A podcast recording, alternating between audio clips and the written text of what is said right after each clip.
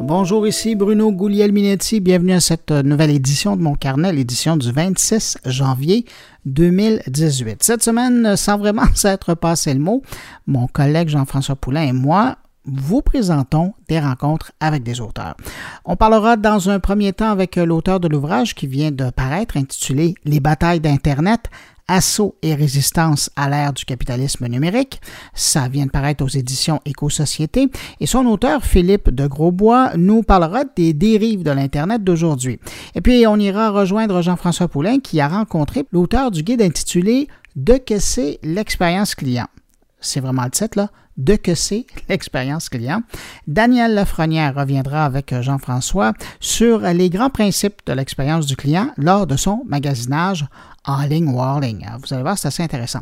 Et puis, Stéphane Ricoul nous attend à, à la toute fin de mon carnet pour nous parler de blockchain son sujet favori de ce temps-ci. Mais avant de passer à nos invités, je vais revenir sur euh, quelques trucs de l'actualité qui ont attiré mon attention cette semaine. Et juste avant, je vais prendre un instant pour saluer des gens qui, eux, ont pris du temps pour écouter l'édition de la semaine dernière de mon carnet et qui ont laissé une trace ici ou là de leur écoute euh, par une visite sur SoundCloud ou euh, j'aime sur les réseaux sociaux. Alors, salutations à André Tremblay, Émilien Edmond, Dominique Caisse et Grégoire Cyr. Grégoire Cyr, euh, qui écoute mon carnet à partir de Google+. Salutations. Merci à vous quatre pour votre écoute et puis évidemment, ben, merci à vous qui m'accueillez aujourd'hui entre vos deux oreilles.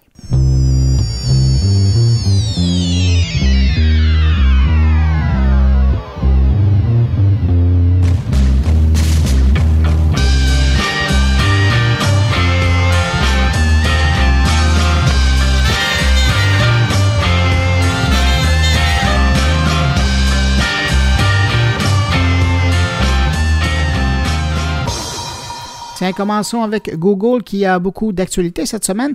D'abord, le lancement de la filiale Chronicle qui permet à Google de se lancer officiellement dans la cybersécurité et particulièrement euh, celle qui s'adresse aux entreprises.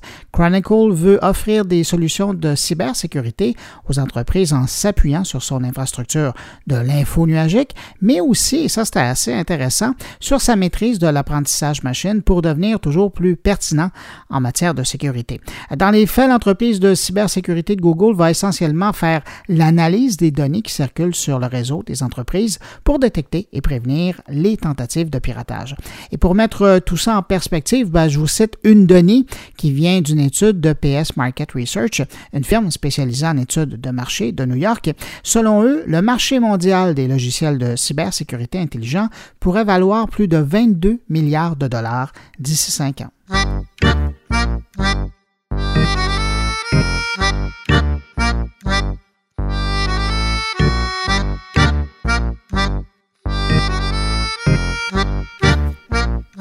Deux autres informations de l'univers Google. D'abord, côté navigation web, le furteur Chrome 64 de Google va dorénavant couper sec aux onglets bruyants et aux redirections automatisées. Deux des nouvelles fonctions du Chrome qui marquent la sortie de la nouvelle version de logiciel de navigation vedette de Google. Et puis, Google a lancé cette semaine une nouvelle application, enfin une nouvelle version d'une application bonifiée. Je parle de Google Play Livres qui propose dorénavant des livres audio. Mais si j'en parle maintenant, ce n'est pas parce que c'est une nouveauté, parce qu'on peut déjà écouter des livres audio euh, par des services comme Audible ou encore en achetant sur Amazon ou euh, iBookstore d'Apple, pour ne nommer que ceux-là. Mais là, si j'en parle, c'est que Google prévoit offrir le catalogue des livres audio vendus sur Google Play depuis l'assistant Google.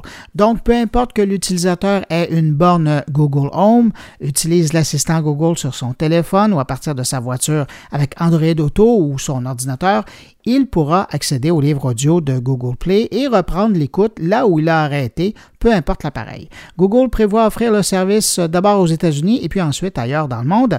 En attendant, ben, si la chose vous intéresse, sachez que le système Alexa d'Amazon peut déjà lire des livres audio de son catalogue et de celui de d'autres grands joueurs comme Audible par exemple.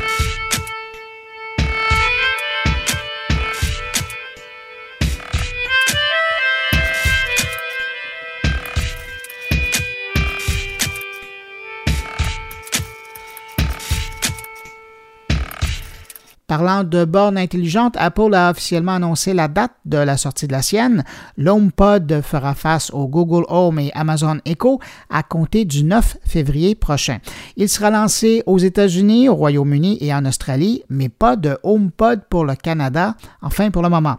Mais bon, bien que ça soit une borne intelligente qui donnera une enveloppe physique à la voix de série, la HomePod ou le HomePod d'Apple n'a rien à voir avec euh, ses concurrents déjà sur le marché.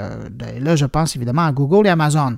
En fait, Apple, avec un prix de 349 US, soit 431 canadiens, ben, il vise essentiellement la clientèle intéressée par des produits comme les enceintes audio de Sonos ou Bose. Parce que, dans le fond, le HomePod d'Apple, ben, ce sera, comme l'avait présenté Apple, un méga haut-parleur de qualité doté d'un lien avec Siri et c'est tout. Pas de fonction de domotique embarquée pour contrôler lampe, télé ou autre appareil intelligent de maison. Mais enfin, pour le moment, c'est ce qui vous intéresse, ben, ça sera disponible. Bref, c'est pas avec le HomePod que Apple va faire de l'ombre à Amazon ou Google.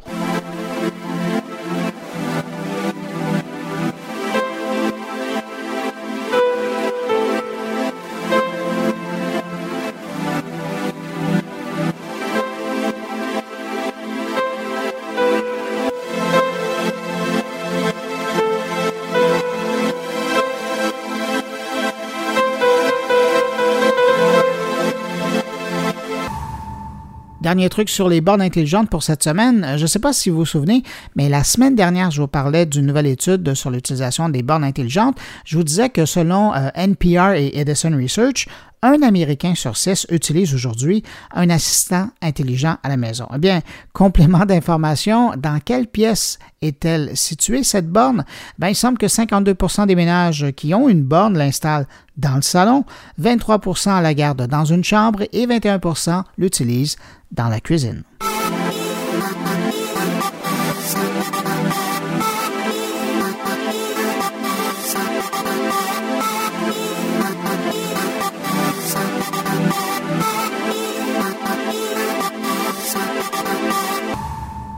Semaine dernière, c'était encore une rumeur, mais cette semaine, c'est confirmé. Les utilisateurs de Snapchat pourront enfin partager leurs chefs-d'œuvre avec les autres internautes qui ne sont pas sur le réseau de Snap. Dès la prochaine mise à jour, Snapchat va permettre aux utilisateurs de partager des contenus générés sur le réseau social. Dans les faits, avec cette nouvelle fonctionnalité, des stories générées seront attachées à un lien qui lui permettra de les consulter dans un navigateur hors de l'application et du réseau Snapchat. Cette fonction sera disponible à tous les utilisateurs avec la prochaine mise à jour de Snapchat dans les prochaines semaines. Mais il y a un hic quand même à cette histoire. Seules les stories officielles ou celles générées automatiquement lors d'événements pourront être partagées avec un lien. Donc, seulement les stories réalisées par Snapchat avec du contenu publié par le public en fonction d'un événement ou d'une localisation ou d'un sujet sera l'objet d'un lien qui pourra être partagé à l'extérieur de Snapchat. Conclusion, les stories d'utilisateurs, elles, ben, resteront encore uniquement sur Snapchat. C'est dommage.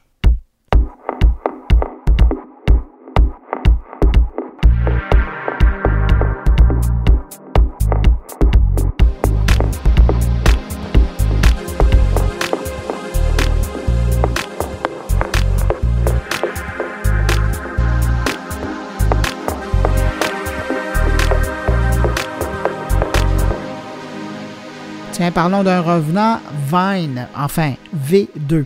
Fermé en 2016 par Twitter, il semble que l'application vidéo Vine pourrait ressusciter, mais sous un autre nom. Pour le moment, on parle de V2.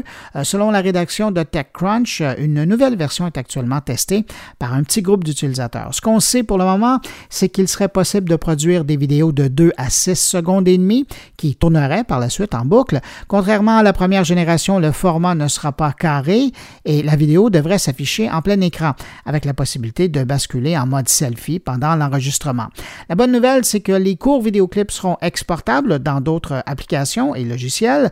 Pour le moment, V2 ne semble pas proposer de filtres ou d'autocollants comme Snapchat, Instagram ou Messenger et il n'y a pas encore de date officielle de sortie de la nouvelle application, mais le lancement devrait être fait d'ici la fin de l'année sous iOS et Android.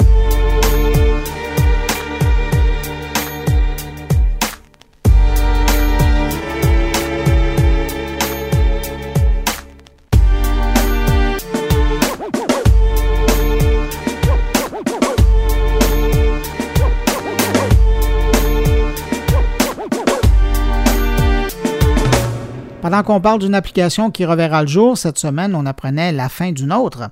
Nintendo annonce la disparition de son application Mitomo, lancée il y a presque deux ans maintenant. L'application qui devait favoriser les discussions entre amis, ben, ça semble pas avoir réussi et euh, du moins pas à la hauteur des attentes de l'état-major de Nintendo.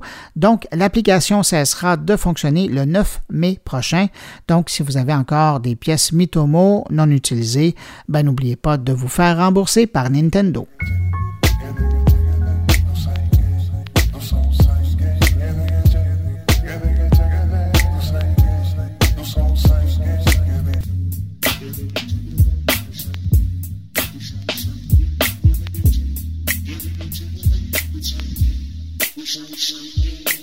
1,5 milliard, c'est le nombre de téléphones intelligents qui auraient été vendus en 2017 sur la planète, selon l'Institut GFK, un groupe d'études de marché et d'audit allemand.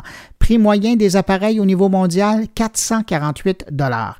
Et le marché du téléphone intelligent sur la planète en 2017 représentait plus de 580 milliards de dollars. Imaginez, au niveau mondial, en 2017, les ventes de téléphones intelligents ont progressé de seulement 3% en volume, mais la valeur des appareils vendus, elle a augmenté de 9% Les analystes allemands ont conclu que dans les pays développés, les consommateurs investissent toujours plus d'argent dans ce type d'appareil.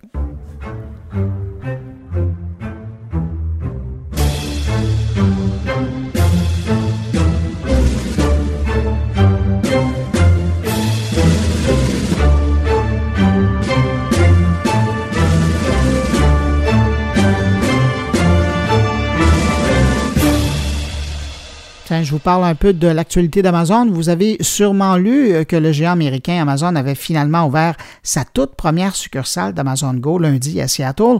On parle ici d'un commerce sans caisse enregistreuse et c'est dans le fond euh, de là que vient tout l'intérêt de cette initiative d'Amazon parce qu'ils sont déjà présents dans le commerce au détail avec des librairies en briques et en mortier. Mais là, on parle d'un premier supermarché qui fonctionne sans caissier. Concrètement, ça signifie que lors d'une visite au magasin Amazon Go, le client doit d'abord s'identifier aux bornes d'accueil, des bornes qui ressemblent un peu à une entrée de métro avec l'application Amazon. Ensuite, tous ces achats sont enregistrés à l'aide de divers systèmes, dont des caméras qui euh, surveillent les étagères et les couloirs du supermarché. Et lorsque le client quitte le commerce, ben, son compte Amazon est automatiquement facturé pour ses achats, comme lors d'un achat en ligne.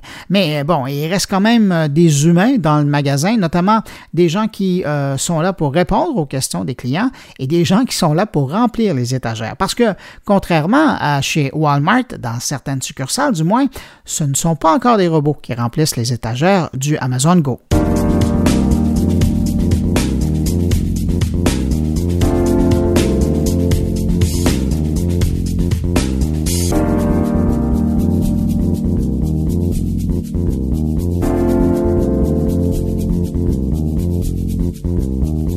Je termine ce retour sur l'actualité techno de la semaine avec un clin d'œil à nos cousins français, où un opérateur vient de lancer Blue, une offre mobile gratuite pour les jeunes de 15 à 25 ans entièrement financée par la publicité.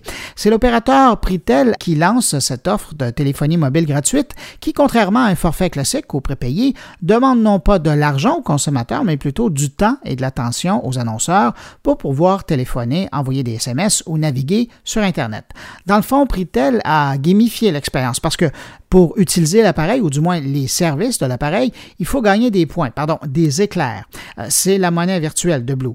Donc, le client est appelé sans faire de jeu de mots, à accumuler les éclairs en regardant des publicités, en testant des applications ou en répondant à des sondages. Selon le patron de Pritel, avec 7000 éclairs, un utilisateur peut accéder pendant 30 jours à 10 gigaoctets de données ou opter pour une offre mixte comprenant 5 heures de conversation, des SMS illimités et 2 gigaoctets de données. Mais pour accumuler 7000 éclairs, l'utilisateur devra quand même répondre à trois sondages de 15 minutes chacun, parrainer deux amis et tester quatre applications.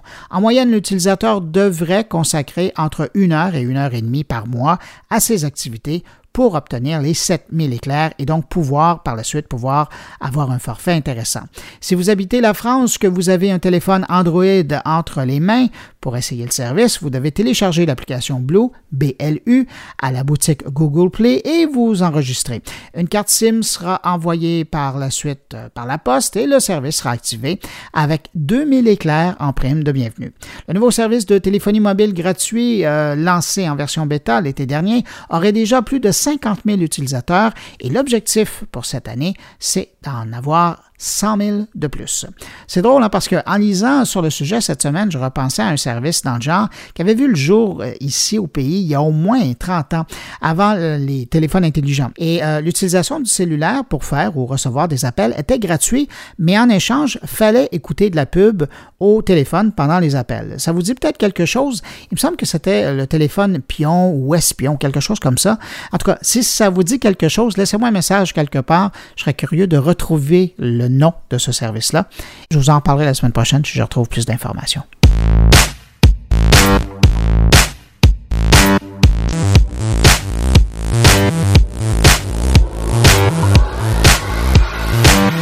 Vous le savez, quand euh, je parle de livres, euh, de livres particulièrement qui, qui parlent d'Internet, qui parlent de technologie, je prends bien soin de m'arrêter sur des bouquins qui euh, prennent le temps de réfléchir. Et c'est encore le cas cette semaine avec un ouvrage qui vient de paraître, qui est signé par Philippe de Grosbois aux éditions Éco-Société. Tout y est pour savoir de quoi on va parler. Les batailles d'Internet, assaut et résistance à l'ère du capitalisme numérique. Je le dis, Philippe euh, de Grosbois, qui est auteur de ce livre et qu'on a au bout de la ligne. Bonjour, Monsieur de Grosbois. Bonjour. Écoutez, avec un titre pareil, là, c'est un gros contrat que vous prenez, hein? Euh, oui, c'est vrai que c'est un assez gros contrat. En fait, le livre a même été plus, euh, plus volumineux que ce que je m'attendais. L'objectif, c'était de, faire euh, un panorama assez général. Ça, ça, voulait quand même une introduction parce que je, considère qu'on on, manquait d'informations, particulièrement au Québec, sur, sur ces batailles-là. Euh, et puis, en l'écrivant, je me suis rendu compte que finalement, il y, en avait beaucoup, beaucoup, euh, beaucoup à dire. C'est de plus en plus dans l'actualité, d'ailleurs, hein, les, différentes batailles en question, que ce soit quand on parle d'appliquer la taxe de vente à, Netflix, euh, la question de la neutralité du net qui, est menacée par la FCC aux États-Unis. au Québec, il y a eu toute l'histoire de, la surveillance des, journalistes autour de ce qu'on a appelé l'affaire Lagacé. donc, la thèse du livre, finalement, c'est vraiment de dire que euh, Internet, c'est pas le virtuel, c'est pas le cyberespace, c'est pas quelque chose qui est extérieur euh, à nos vies, même de moins en moins, en fait, c'est dans le social. Euh, puis Internet prend forme selon des, des, rapports de force qui sont très concrets euh, dans la société. Et euh, en ce moment, il me semble euh, assez clair que Internet est sous assaut, c'est-à-dire il y a un, certain esprit d'Internet. C'est sûr que les sources d'Internet sont multiples, mais il y avait quand même un certain esprit de, de, de, mise en commun, de partage, de collaboration, de décentralisation, de donner une voix à des gens qui n'en avaient pas nécessairement dans les médias traditionnels. Et là, j'ai l'impression qu'on glisse tranquillement vers un, Internet qui est de plus en plus centralisé, euh, qui, est, surveillé, dans lequel les communications sont, filtrées, euh, souvent pour des, des, des, des, raisons de profit. Euh, donc, le livre fait vraiment le portrait de, de, de ces luttes-là. Euh, en l'appliquant à différents domaines, donc la, culture, le journalisme, les, les nouvelles possibilités d'expression, mais aussi de harcèlement qu'on voit aussi euh, dans le, le, monde du travail, puis pour la, démocratie en général aussi. Je vous écoute. Êtes-vous nostalgique de la fin des années 90 de l'Internet? Euh, du web commercial un peu? Ben, il, y avait, il y avait des aspects intéressants dans cette, dans cette période-là, peut-être plus dans, l'esprit, mais c'est sûr qu'à l'époque, c'était pas encore très, très accessible. Il faut quand même donner euh, du crédit aux, médias sociaux comme, comme Facebook, comme Twitter et, d'autres, d'avoir énormément facilité la publication pour, pour les individus. Et c'est vrai que ça, on n'avait pas ça à la fin des années 90. Donc, de, de se monter soi-même un site web, si on remonte même avant les blogs, là, avant euh, Blogger et tout ça, euh, c'était quand même très difficile de, de, de, se monter son propre site web si on n'avait pas des connaissances en, en, informatique ou un ami euh, qui en avait.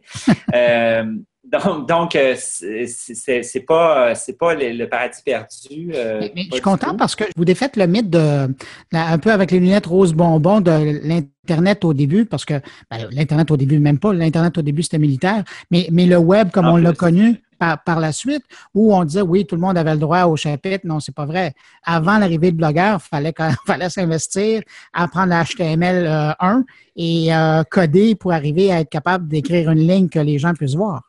Exactement, exactement. Mais je pense quand même que euh, on, a quand même pris un, mauvais tournant, c'est-à-dire que il y, a, y a quelque chose d'un peu contradictoire, c'est-à-dire que oui, les médias sociaux ont facilité la publication pour le plus grand nombre, mais je pense quand même que c'était dans, dans, dans l'objectif des hackers de faciliter, de, de rendre l'informatique, les ordinateurs aussi, pas seulement Internet, mais de rendre les ordinateurs accessibles.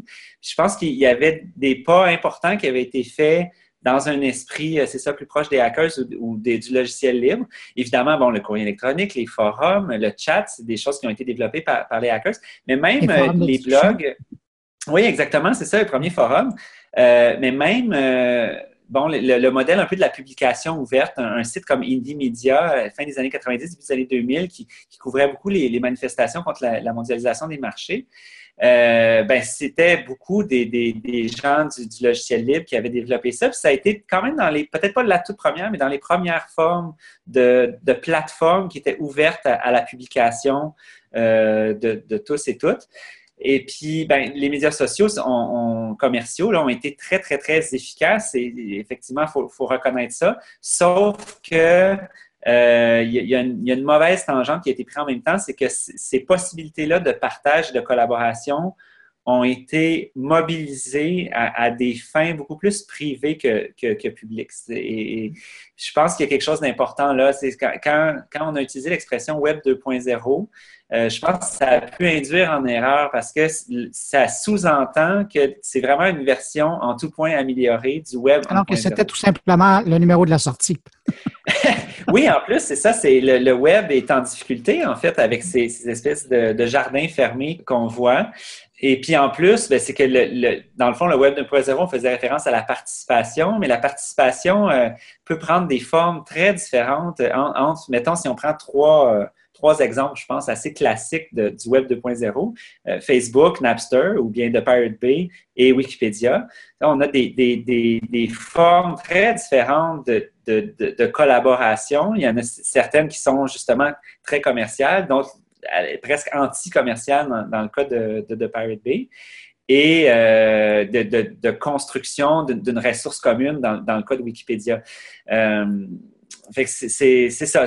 Il y, a, un tournant qui a été pris avec les années 2000 qui est assez complexe. Ben, toute l'histoire d'Internet est assez complexe, mais je pense là qu'il y, a un passage euh, assez crucial qui est arrivé à, ce moment-là. Mais M. de Gaulois, puisque vous êtes posé sur, sur la question, ça ressemblerait à quoi l'Internet aujourd'hui ou le Web euh, en général s'il n'avait pas pris ce virage-là? Ça, c'est vraiment... Est-ce qu'il serait encore là? Le Web? Oui. Je, pense que oui, c'est difficile de faire euh, de, la, Non, mais j'en profite parce que je vous ai. Puis oui, oui. Ben votre bouquin est tellement bien fait parce que vous, vous prenez le temps de réfléchir à différents aspects, mais je me dis, ouais. mais disons que ça ne serait pas arrivé, là. Oui.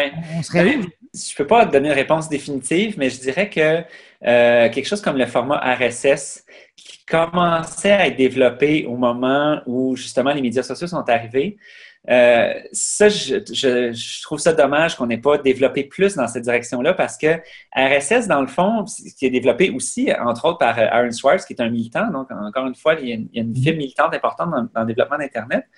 Et puis RSS, ben, dans le fond, on, pouvait s'en aller vers la construction d'une sorte de fil d'actualité. Euh, parce qu'on pouvait décider de suivre des gens, se monter un fil d'actualité, mais avec euh, en étant plus euh, respectueux, entre guillemets, de, cet esprit de, standard euh, commun, de protocole. On, demeurait, quand même indépendant par rapport au fil de nouvelles. C'est ça, puis ça, donnait comme une sorte de réseau social qui n'était pas déjà clé en main euh, mm-hmm. et, très, euh, très configuré.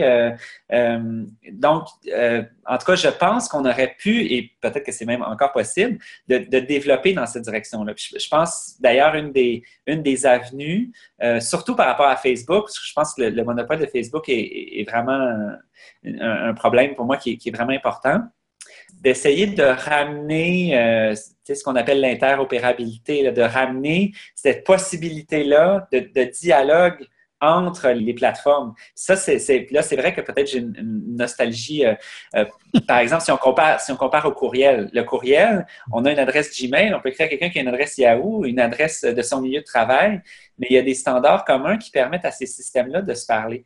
Alors que quelqu'un sur Facebook ne peut pas parler à quelqu'un qui est sur Google Plus ou LinkedIn, par exemple. E, exactement, exactement. Puis ça, pour moi, c'est c'est la, clé du succès de Facebook dans un sens parce que là, on profite au maximum de, de l'effet réseau, l'effet de centralisation, puisque tout le monde est sur Facebook, aussi bien aller sur Facebook parce que là, on risque de, de manquer des choses.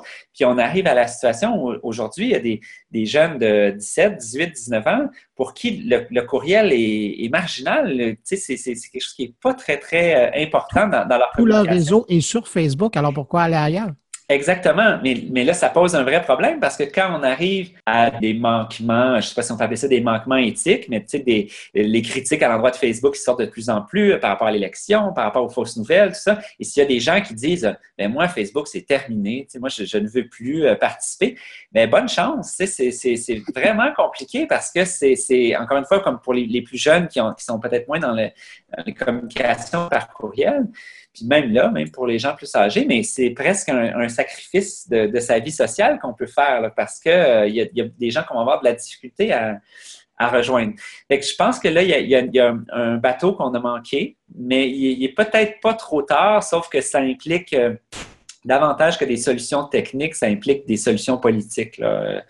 Euh, entre autres au, au, niveau législatif, parce que seulement de développer un réseau alternatif sur le côté. Il y en a eu des tentatives. Bon, Reddit, il y, a, du monde, OK, mais pas tant que ça. Ça reste marginal. Diaspora, ça a été une tentative et ça n'a pas trop levé. Il y a eu Hello. on a dit, ah, Hello, ça va protéger la vie privée et tout ça.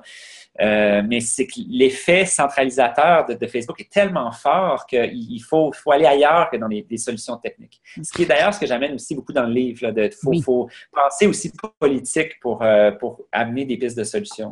Oui, puis je vais revenir à ça un petit peu plus tard. Mais euh, je, je, vous reviens, vous parlez beaucoup de Facebook. Facebook aujourd'hui, c'est un peu comme AOL au début du web. C'est un univers privé qui. Effectivement, oui, oui, oui. Euh, mais avec On n'invente pas les euh, choses. Effectivement, effectivement, euh, mais avec une, très grande ampleur. Je ne sais pas, je vous avoue pour AOL, je ne sais pas s'il y avait. Ben, à l'époque, ben, il y a eu une époque où il y avait plus de gens qui étaient sur AOL qu'il y avait de gens qui étaient sur Internet, au tout début du web.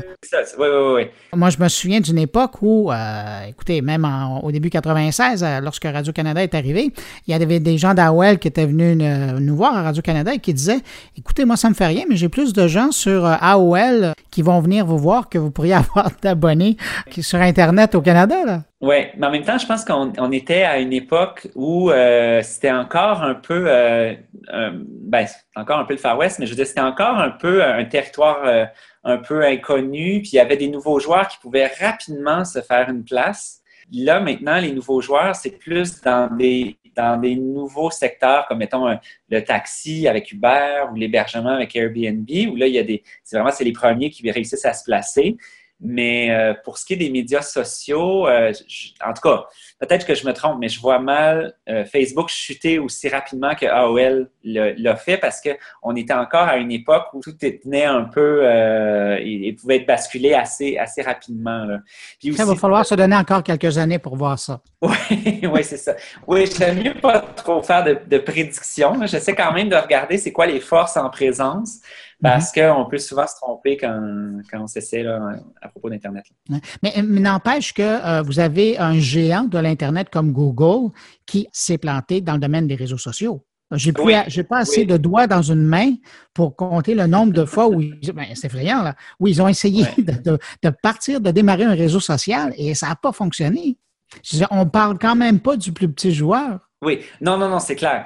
Mais on, dirait que, je sais pas, on dirait qu'ils se, ils se placent chacun un peu dans leur, dans leur territoire. C'est sûr aussi qu'ils essaient aussi de découvrir des nouveaux, bon, la réalité virtuelle ou les, voitures autonomes, euh, euh, les, livraisons par drone, dans le cas d'Amazon. Chacun euh, chasse dans, dans, son terrain, mais c'est comme s'ils ont leur, leur territoire aussi. Bon, pour la recherche, Google reste quand même le principal.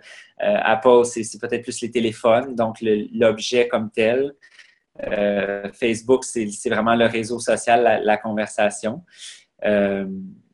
en tout cas, tout, ça est un, est un peu. Euh, moi, je trouve ça un, peu triste, en fait, parce que c'est comme vraiment des, des, des, des, mastodontes qui sont, qui sont très difficiles à, à influencer, puis sur lesquels c'est difficile aussi d'avoir une prise, même en termes de, de taxation. Donc, c'était un peu une des motivations du livre aussi. Ben, exact. Ben, oui, euh, on le sent quand, quand on lit. Vous l'avez euh, effleuré le sujet, puis je vais revenir là-dessus. Avez-vous l'impression que un des problèmes euh, du web et des réseaux sociaux à l'heure actuelle, ce sont la force des algorithmes? Ah, je, pense que les algorithmes, c'est extrêmement important en ce moment. Ça, fait quand même un bout de temps que, que, ça a été identifié. Je pense à Ellie Perizer, le livre de Filter Bubble. Ça date quand même de 2011 où, il identifiait ça.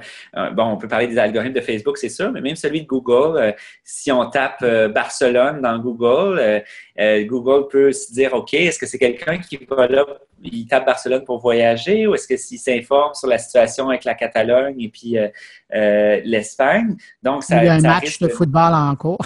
oui, ben, c'est ça, tout est possible. Mais oui, effectivement, je pense que les algorithmes, c'est un, un, morceau vraiment important. Puis encore là, je pense qu'il y a une, certaine approche hacker ou approche du logiciel libre qui est importante à amener, c'est-à-dire l'idée de l'ouverture du code. C'est assez ancien dans un sens. Dès les années 80, il y avait déjà cette intuition-là que le code euh, des ordinateurs, euh, l'accès à ça, c'est garant d'un certain contrôle démocratique qu'on peut avoir sur ces machines-là je, pense que c'est tout à fait pertinent dans, le cas des algorithmes. C'est des, choses qu'on utilise pour avoir accès au monde, accès à l'information, accès les uns aux autres, mais on n'a pas cette information-là. On a une idée de, comment ces algorithmes-là fonctionnent. On, a des, hypothèses relativement solides, mais on n'a pas un, accès euh, précis à ça. ça, ça me semble quelque chose de, vraiment central. En terminant, euh, M. de Grosbois, il y a évidemment, puis vous l'avez mentionné, puis je voulais au moins faire un clin d'œil avant de terminer cette entrevue, il y a quand même aussi toute l'importance que l'Internet prend au niveau de la politique et comment la politique joue à l'intérieur de ça. Euh, oui, exactement. ben, je, reviens encore un, petit peu sur Facebook, mais euh, c'est des, des institutions, c'est des organisations qui sont devenues tellement lourdes qu'elles ont en effet un, un pouvoir politique. Et ils s'en cachent pas d'ailleurs. Hein. C'est des gens qui sont, euh, qui sont un peu investis d'une mission. Il y a toute une sorte d'idéologie de dire on va, on va relier les gens, on va connecter les gens. Et je pense souvent, en fait, leur objectif, c'est un peu de, de dépasser l'État, de, dépasser. Ils voient comme c'est des vieilles organisations des vieilles organisations bureaucratiques et ils veulent, euh, dans, dans, le fond, dire, ben non, maintenant qu'on a la technologie et avec le marché, on va pouvoir euh, entrer en relation euh, par nous-mêmes. Ça, c'est sûr, euh, peut-être quand vous parlez de politique, vous parlez plus par rapport aux politiciens et tout ça, mais, c'est une vision politique aussi. C'est une, vision de ce que c'est que de faire société. Puis encore là, bon, je, je nommais Facebook, mais Uber, il y a un peu ce même esprit-là, c'est de dire, ben, il y a des vieux dinosaures, il y a des gens qui sont là, qui veulent pas bouger, mais nous, là, il y a tout un, vernis encore là, un peu révolutionnaire de dire on va les dépasser, tout ça, alors qu'en fait, c'est des relations de travail qui peuvent être très, euh, très dures, euh, avec une disponibilité euh, qui, est très grande flexibilité qui, qui est exigée de, des gens, une évaluation aussi en continu qui peut être, qui peut être très, très sévère. Mais il y a une vision politique là-dedans, une vision d'un type de, de, lien social qui, qui, qui peut être entretenu. Oui, c'est clair. Je vais rappeler pour les gens qui aimeraient profiter de votre réflexion sur le sujet que vous venez de faire paraître aux éditions euh, Éco-Société un ouvrage qui traite euh, de ces sujets-là. Le titre, encore une fois, Les batailles d'Internet, assaut et résistance à l'ère du capitalisme numérique. Puis mon invité, c'était Philippe de Grosbois. Merci beaucoup pour l'entrevue. Merci à vous, ça m'a fait plaisir. Et j'espère qu'il y a beaucoup de gens qui euh, liront votre ouvrage parce que ça fait réfléchir et euh, ça permet de mettre des choses en, contexte. Tant mieux. Il est disponible en format numérique en plus. Excellent. Merci. Au revoir. Merci.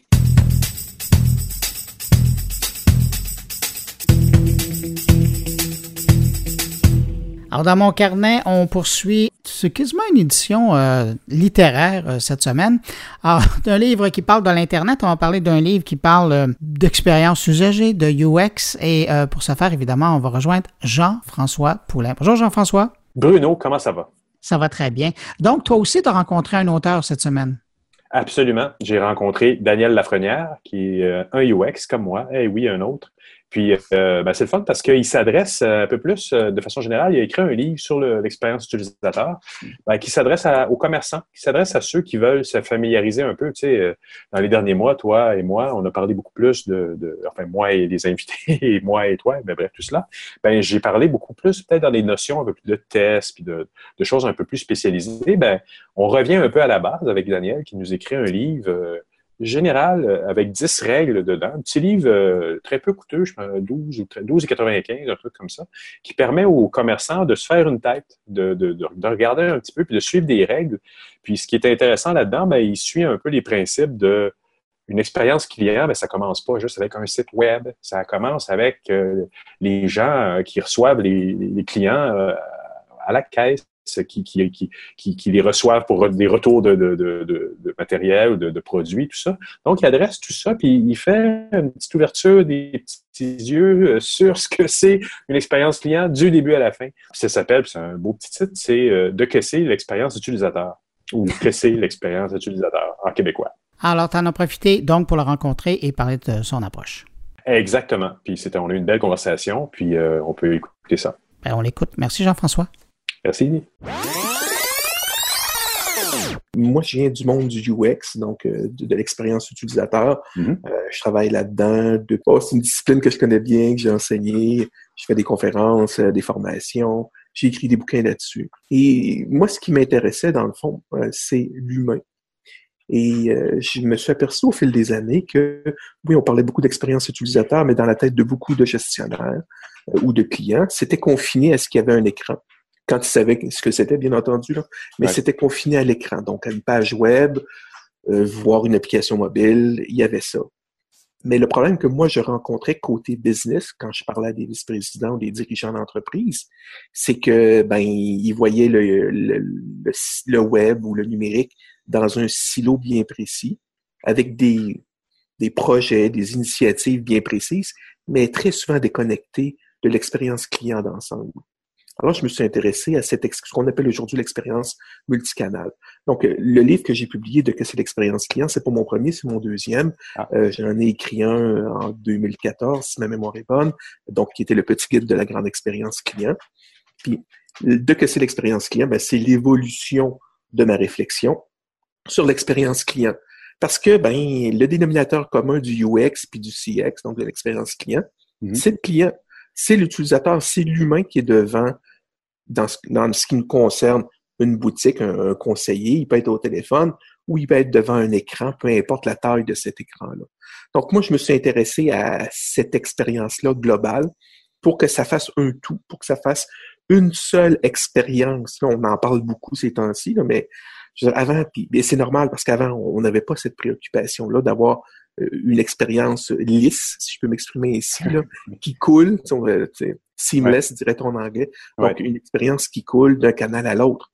Bon, alors, c'est pour ça que j'ai écrit ce bouquin-là. Puis je l'ai écrit pas pour des initiés, je l'ai écrit pour des gens qui ne s'y connaissent pas en expérience client. Donc, euh, je l'ai écrit pour euh, des gens qui ont à gérer une équipe. Donc, eux autres, ils connaissent ça, mais il faut qu'ils évangélisent leurs employés ou parfois leurs patrons. Donc, il faut qu'ils les, les éduquent. Donc, j'ai écrit ce bouquin-là dans cette perspective-là. Puis les conseils qui sont à l'arrière, à l'arrière de ça, il y en a dix, dix principes. Ben, dans le fond, ils s'appliquent euh, à tous les canaux. Alors, je pourrais être en boutique, comme je pourrais être sur le web, puis je serai au téléphone, et je me servirai de ces dix principes-là. Je serais capable d'améliorer immédiatement l'expérience client.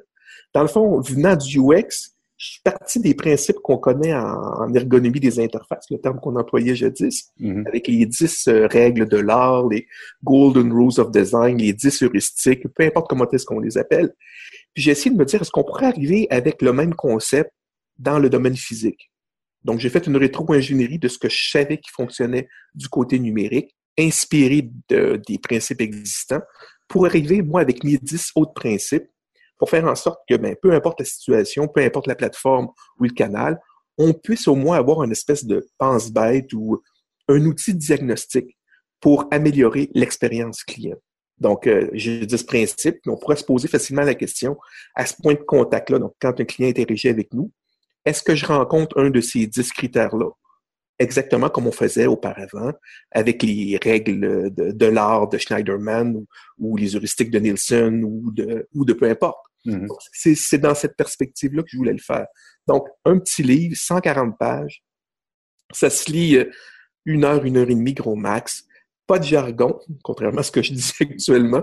Donc, il n'y a pas vraiment de jargon. J'ai essayé de, de, vulgariser le plus possible le propos pour que ça puisse être compris par un être humain, ce que moi j'appelle un être humain normal. C'est-à-dire quelqu'un qui n'a pas étudié en UX ou en expérience client. Donc, euh, quelqu'un qui lit ça et qui fait comme Ah, oui, oui, oui, je comprends ça. Oui, ça marche. Parce qu'ils ils en sont là dans, dans, le, dans, le, commerce de détail, puis ça a parce que par ton discours, je crois comprendre que c'est un peu plus à eux que tu t'adresses. Ils ont cette problématique-là en ce moment de, de, de la grosse différence qu'on essaie de faire entre eux et Amazon en général. Absolument. Tout en ce moment est tellement facile à commander à, Amazon et, et, et, si difficile parfois dans nos commerces locaux de d'avoir cette expérience lisse, comme tu la décrivais tout à l'heure. Toi, tout donc, tu essaies de, comme tu disais tout à l'heure aussi, de lisser cette expérience-là pour équivaloir à Amazon ou s'intégrer avec Amazon? Comment tu, comment tu vois ça en général? Non, moi, tout ce que je vois, c'est que, euh, ben, premièrement, qu'on pense à l'expérience globale au tout début, au lieu d'y penser par la suite. Mm-hmm. On est beaucoup en mode rapiessage. Hein. On est vraiment, on fait une courte pointe de solution qui n'est pas toujours, euh, qui est pas toujours élégante. Donc, si on y pensait un peu, à toutes les façons qu'un client peut avoir lorsqu'il interagit avec une marque, ben, je serais capable d'imaginer d'avance qu'il peut découvrir ma marque sur le web, ce qui est le cas de 50% des achats faits en magasin en passant. Donc, c'est quand même important. Donc, euh, le premier point de contact, c'est souvent le numérique. Donc, puis de voir comment lui va partir du numérique pour s'en aller en boutique puis voir la suite. Puis après ça, peut-être se faire livrer quelque chose en ligne ou je ne sais trop quoi. Donc, l'idée, c'est de le voir de manière holistique, de le voir global, euh, de, de voir cette expérience-là qui est une séquence de points de contact, mais qui, aux yeux du client, n'est qu'une séquence d'interaction. Lui, il fait affaire avec une marque. Il fait pas avec, affaire avec un commis ou un vendeur dans un point de compte, dans un point de, vente ou de service. Euh, il fait pas affaire sur le site web. Il fait affaire avec une marque et il veut que ça soit le plus simple possible. Dans le fond, ce qu'on doit faire, nous, comme concepteurs de, de solutions ou de services, peu importe le vocabulaire qu'on veut lui donner, c'est d'éliminer le plus possible les obstacles, anticiper les besoins, euh, et puis procurer la meilleure expérience client qui soit. Et c'est pas nécessairement de faire un wow, contrairement à ce qu'on ce qu'on entend dans les euh, euh chez certaines personnes. Là. Le, le client, ce qui va le fidéliser le plus, c'est pas d'avoir été surpris agréablement c'est d'avoir été servi rapidement, d'avoir été accompagné, d'avoir eu du conseil judicieux, puis d'avoir des facilités de paiement, de retour euh, et de l'accompagnement par la suite s'il y a un besoin.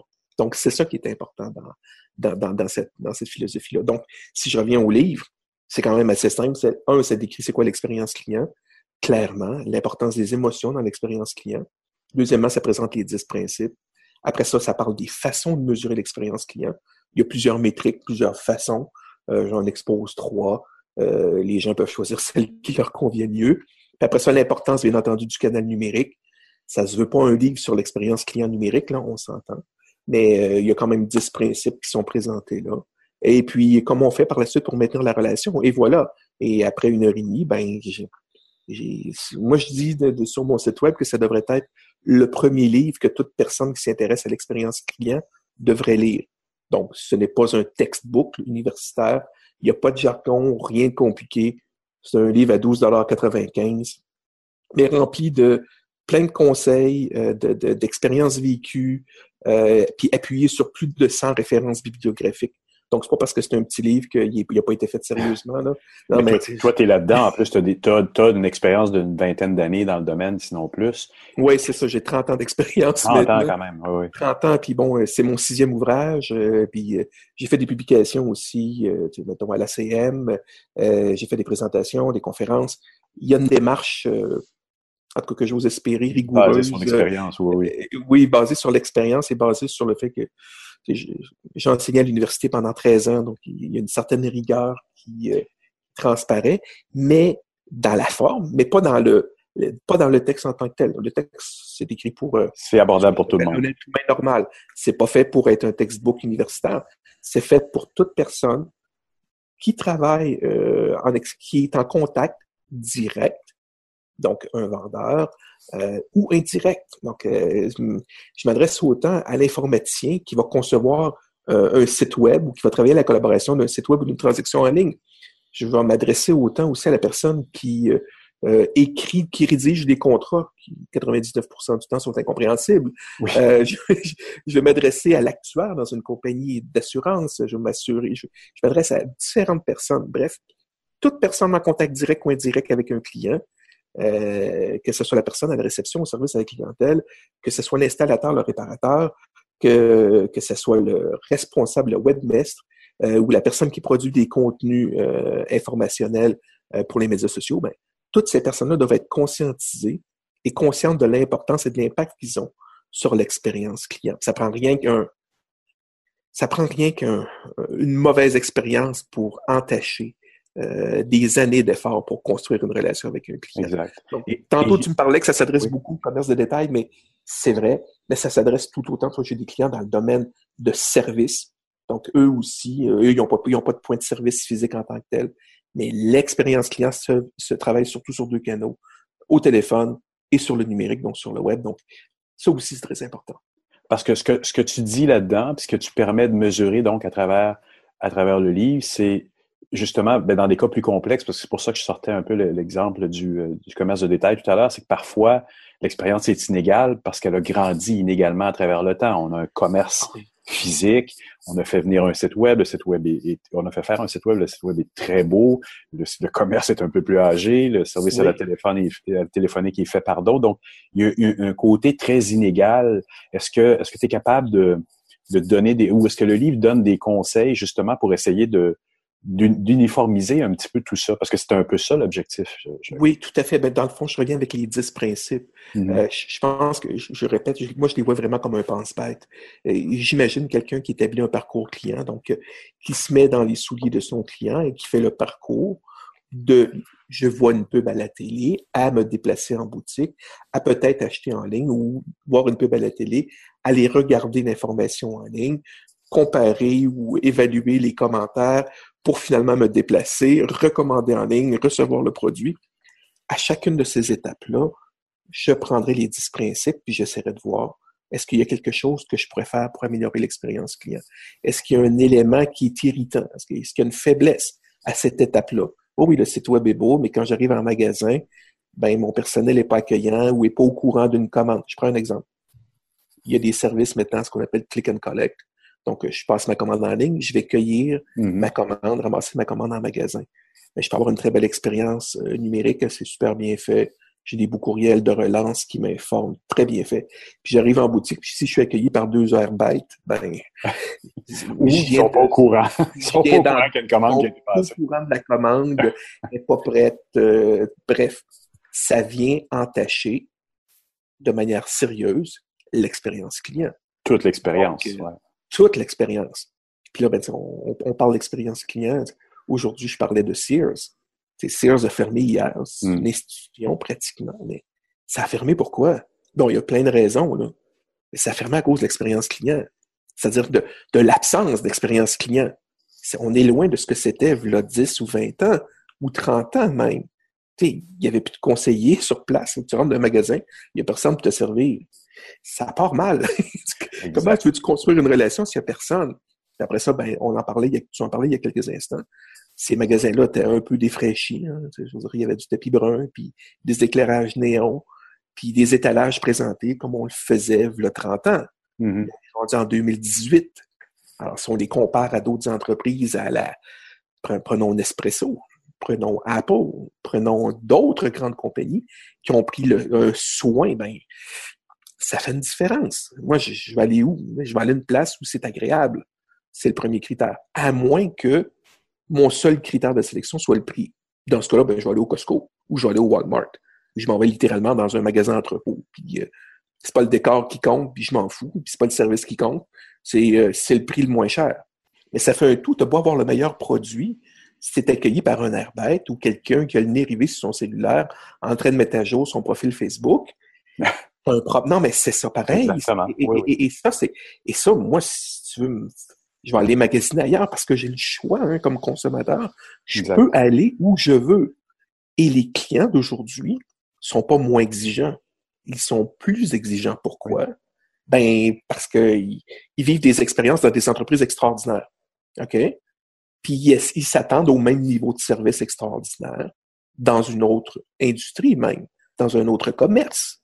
Donc, euh, les commerçants de détail aujourd'hui, c'est, pour moi, on dirait en anglais un do or die.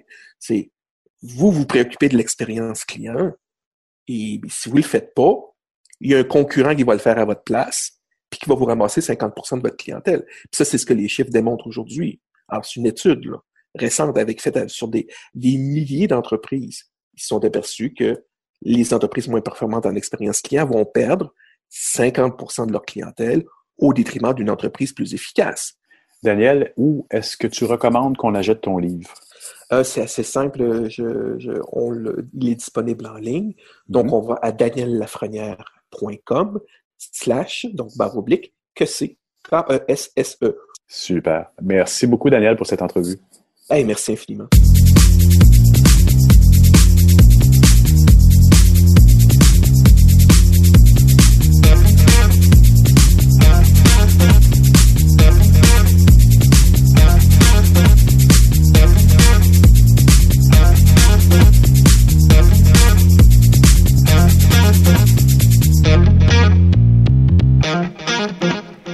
C'est le temps d'écouter le billet de Stéphane Ricoul et cette semaine, Stéphane prend un moment pour parler blockchain. On l'écoute.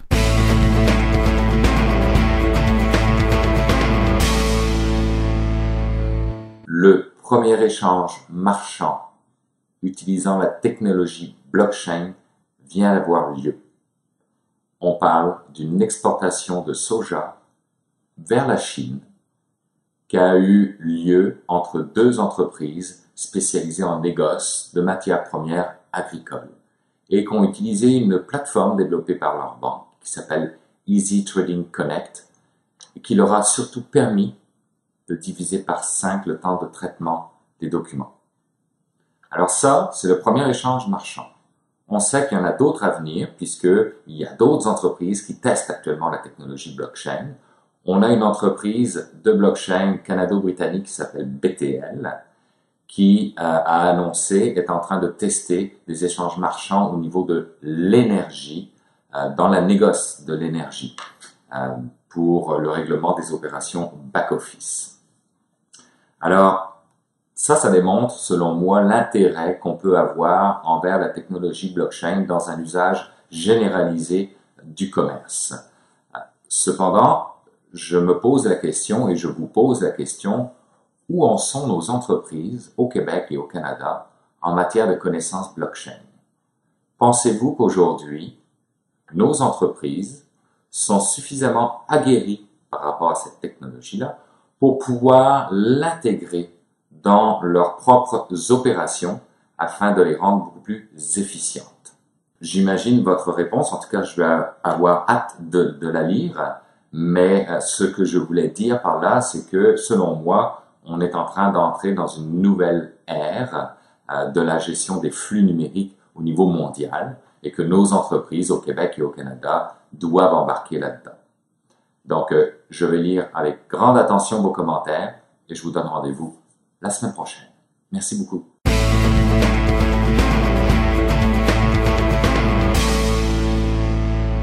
Ben voilà, c'est tout pour cette édition de mon carnet pour cette semaine. J'espère que vous avez apprécié. Je vous le répète chaque semaine, mais c'est important. N'hésitez pas à passer le mot autour de vous. Si vous pensez que mon carnet peut intéresser quelqu'un dans vos connaissances, ben dites-lui, parce que la semaine prochaine, nous serons de retour. Si vous désirez me laisser un mot, vous pouvez le faire en passant par la page Facebook de mon carnet, par le biais de mon compte Twitter, sur ma page SoundCloud ou encore dans la version blog de moncarnet.com. Merci d'avoir été là. Je vous souhaite de passer une excellente semaine. Je vous retrouve vendredi prochain pour une autre édition de Mon Carnet. Au revoir.